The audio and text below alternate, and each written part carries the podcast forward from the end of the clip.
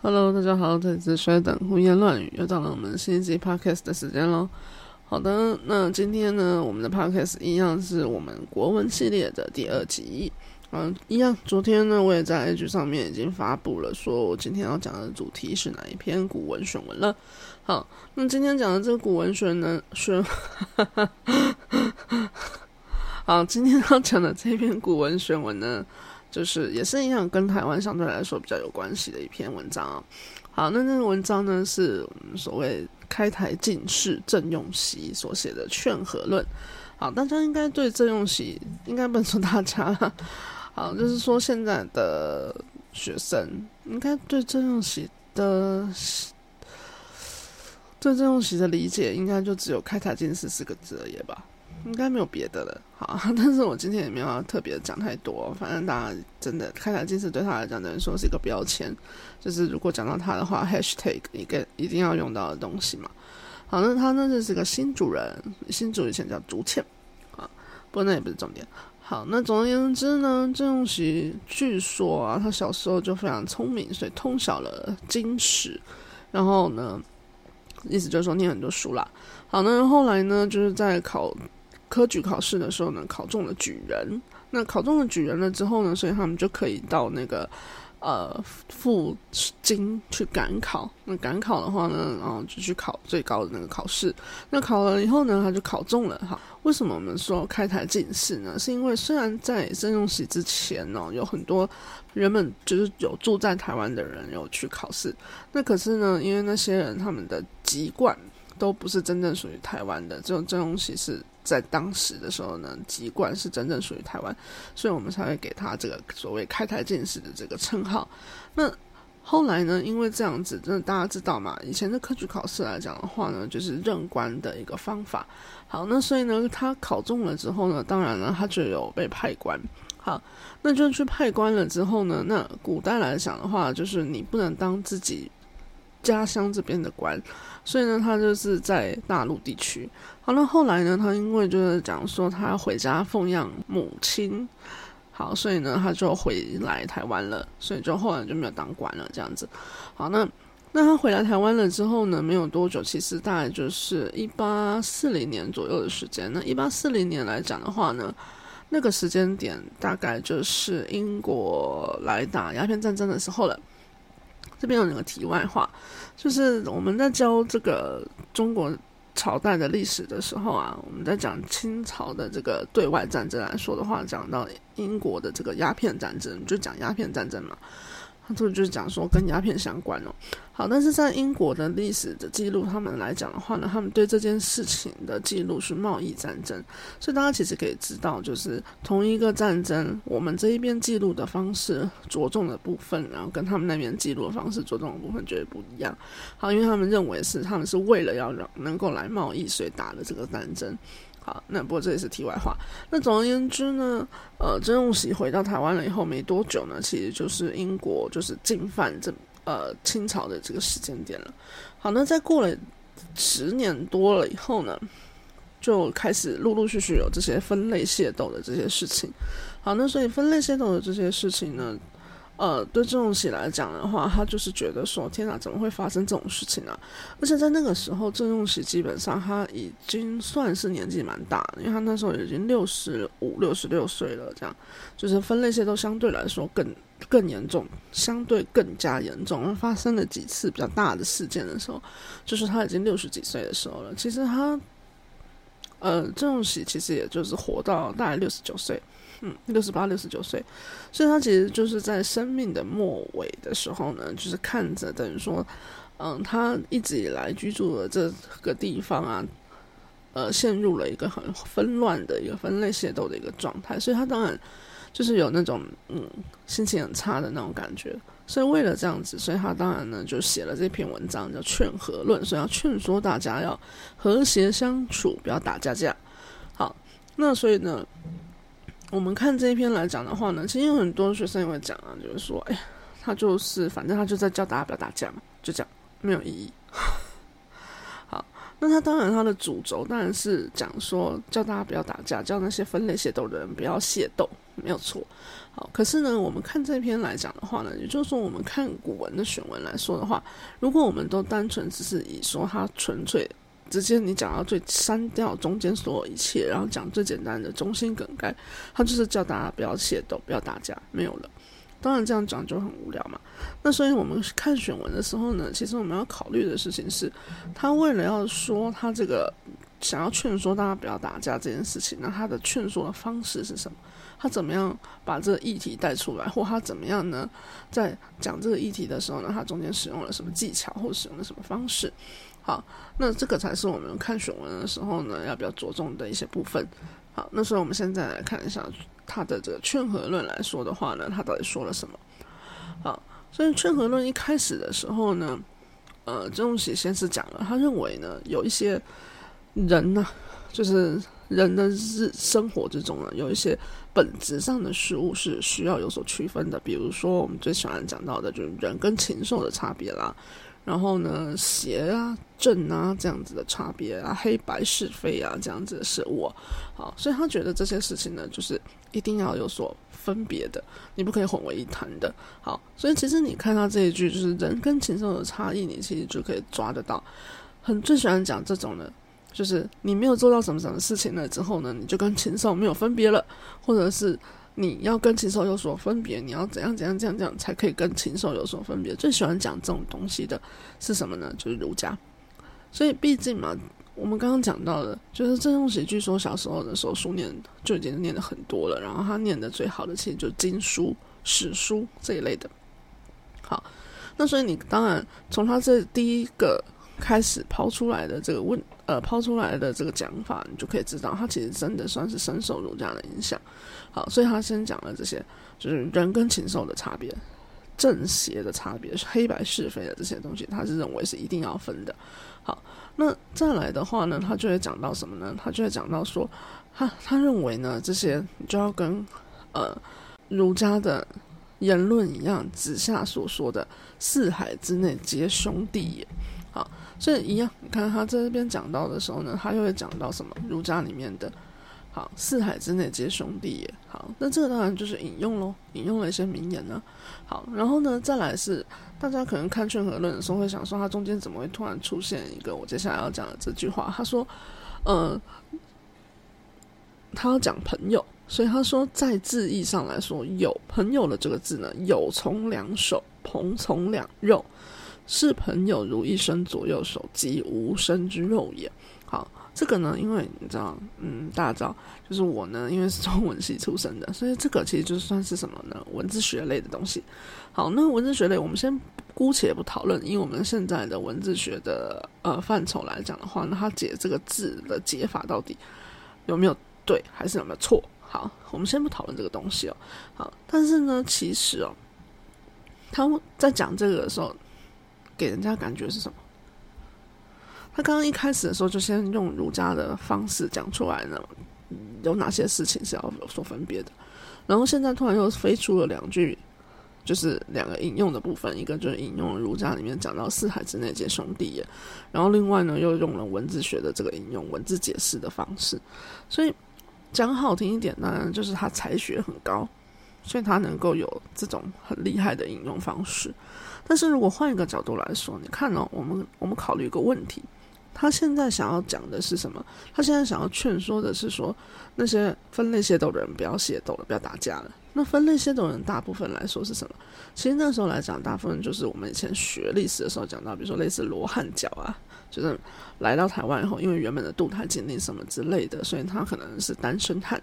那或者是说呢，就是他们可能会是一些从商的人，或者是一些要开垦土地的人，所以他们会因为彼此之间的一些利益冲突，好，所以呢才会有这种分类械斗，或者是说，呃，不只是利益冲突啦，可能就是，呃，单纯的就是。群聚效应嘛，就是大家各自有各自的小团体，那小团体彼此之间看不顺眼，有点类似这种感觉。好，那所以呢，这个是分类械斗的人主要的类型类别。好，那你要想，如果你现在呢是那种就是你在争夺这个权益，然后呢突然有一个老头，因为他六十几岁了嘛。好，那有个老头突然跑过来跟人讲说：“哎，哎呀，你知道吗？儒家里面呢讲说四海之内皆兄弟也，所以大家都兄弟哈，不要打架架哈。”然后后来又突然跟你解释一段文字学，我觉得呢，这个以分类械斗的那些人来看的话，他只会觉得说这个老头真的是很无聊、很麻烦，然后可能就气不过，就不想理他了这样子。好，那。意思就是说什么讲好听点叫做他才学很高，但讲的不好一点，或者是以反过来的角度来看的话，其实有一点点他算是什么在卖弄他的才学嘛？对，就是等于说他要炫耀一下，讲说哦，我其实读过很多书，所以我可以从这里面讲这些东西给你们听啊，然后用这个来作为一个切入的角度，想要叫你们不要打架。好，所以我觉得哈，这个稍微是有一点点小小小的瑕疵的那种感觉。好，那再来的话呢，他当然就开始讲到一些说，比如说啊，为什么他们会有分类械斗啊？那像我刚刚讲到的，他们有各自的小团体。那这个小团体来讲，比如说有来自于福建、广东的人，所以呢，那个呃，他的省份就不同。好，那或者是呢，再来的话呢，就是什么，就是不同的。呃，府也就是省，呃，都是福建省里面，但是有不同的地区，所以呢，他们也会分类械斗。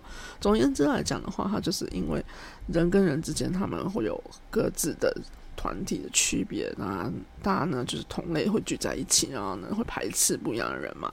好，那所以他就讲到说，这他就大概讲了一下说，为什么他们会有这种分类械斗的问题。好，那。我们刚刚讲，他看到这些分类械斗的时候，其实是分类械斗相对来说有几次是比较相对严重的大条的这样分类械斗的状态啊。好，那其中呢就是什么，像是呃以那个呃。淡水厅当时的淡水厅，那就是新现在新庄啊、万华那个区域来说的话，但我刚刚讲了嘛，因为他们可能在争夺一些商业上的利益，好，所以呢，那个地方呢是当时有发生过几次比较重重大的那个分类协作的状态，好，那所以呢。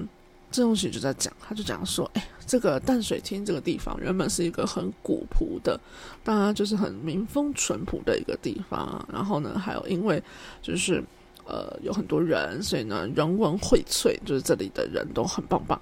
然后呢，也因为有就是有商贸往来嘛，所以相对来说可能比较有钱，好，那可以发展很多这些文艺上面的东西。所以他说淡水厅原本是这样子的一个情况，这样子一个哦发展很好的一个地方。那结果呢，因为有了这些分类械斗，可能就会导致什么？大家可能会逃走啦，然后或者是说呢，因为那个械斗的状况，所以导致一些人就害怕，所以可能会逃走啦，或者是因为。呃，这个战斗，这个灾祸非常的严重，所以甚至可能会有一些呃地地方城镇啊，它遭受了一些破坏，成为一些废墟这样子。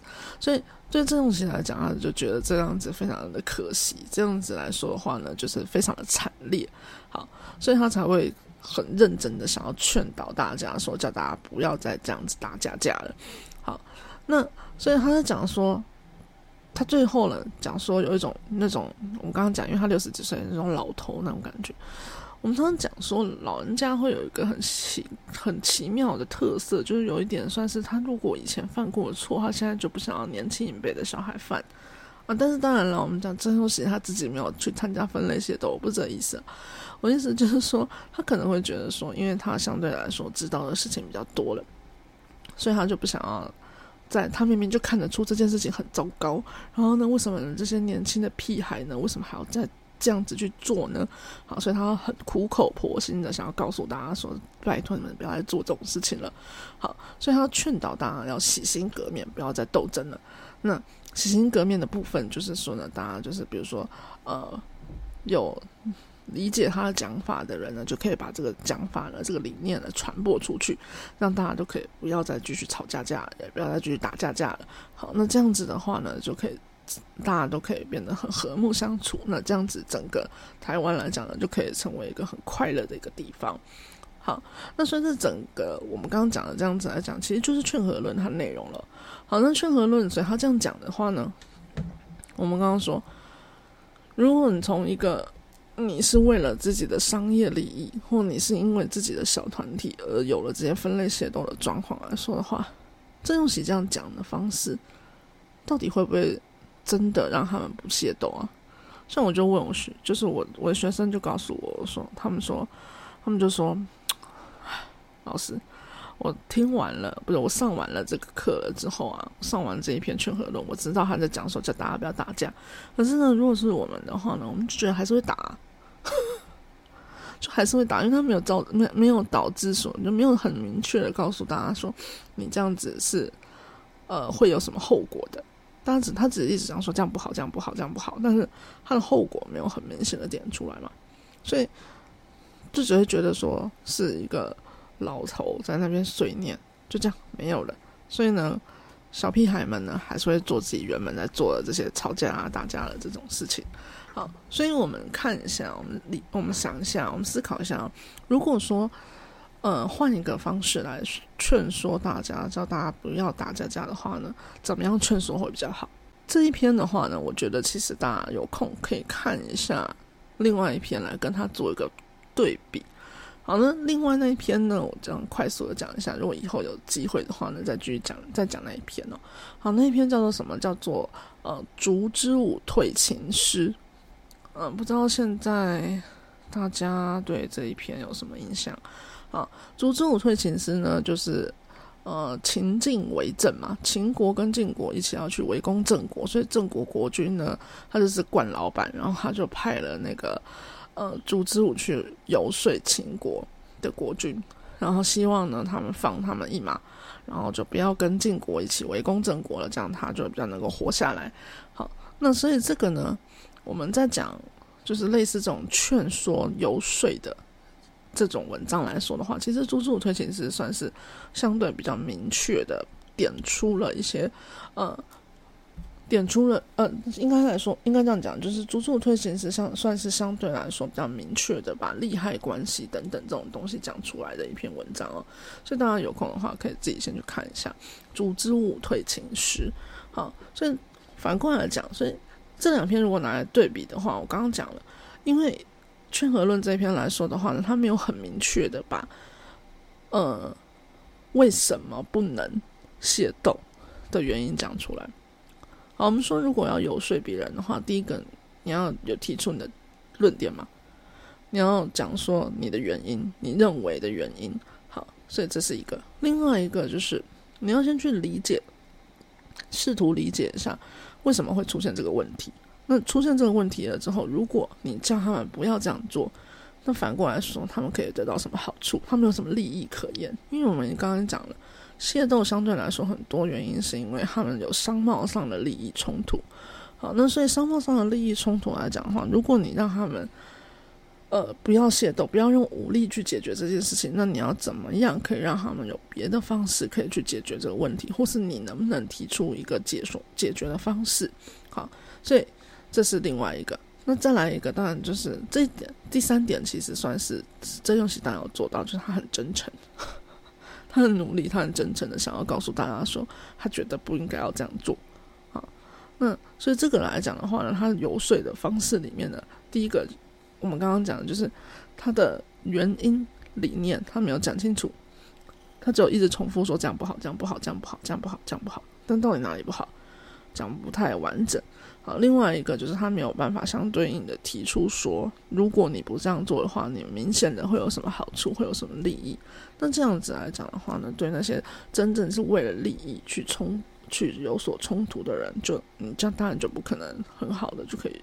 呃，游说他，好，所以这是相对来说，我们知道从这一篇劝和论来看的话，我们知道了他的主轴是为了教大家不要打架，但是呢，他有没有真的完善的把这个主轴做好？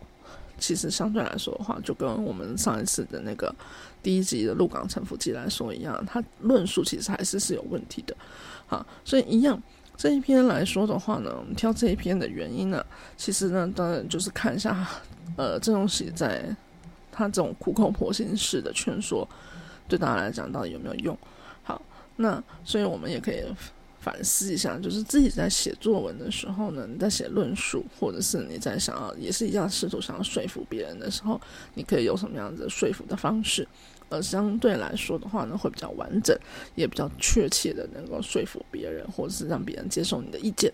好，那所以这一篇来讲呢，就是我们第二集嗯选文里面曾永喜的这一篇《劝和论》，所以大家一样有空的话可以再回去翻一下《劝和论》的内文，嗯，然后呢想一下说，嗯，如果你是他的话呢，你可以在哪些地方可以有所修改？就像我们刚刚讲到的，嗯，你可以把他到底为什么不好的理由写得更清楚一点，或者是呢？想一想，如果他叫大家不要械斗，他要怎么去解决大家利益冲突的部分？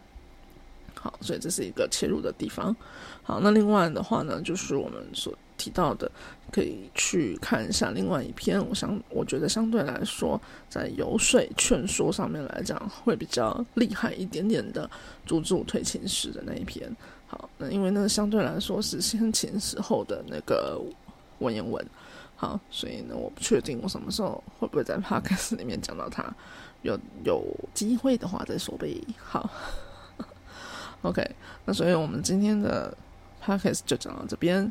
那下一个礼拜下一集的 podcast 一样还会是国文系列的啊，因为我们之前讲过了三集一个 round 嘛。好，那所以国文系列的三集 round 完了之后呢，嗯。应该会又回到历史上面。那如果不是回到历史的话呢？就大家记得去追踪我的 IG，我会在 IG 上面讲我知道 p 开始想要说什么。好，那我们就今天就到这里了，大家拜拜。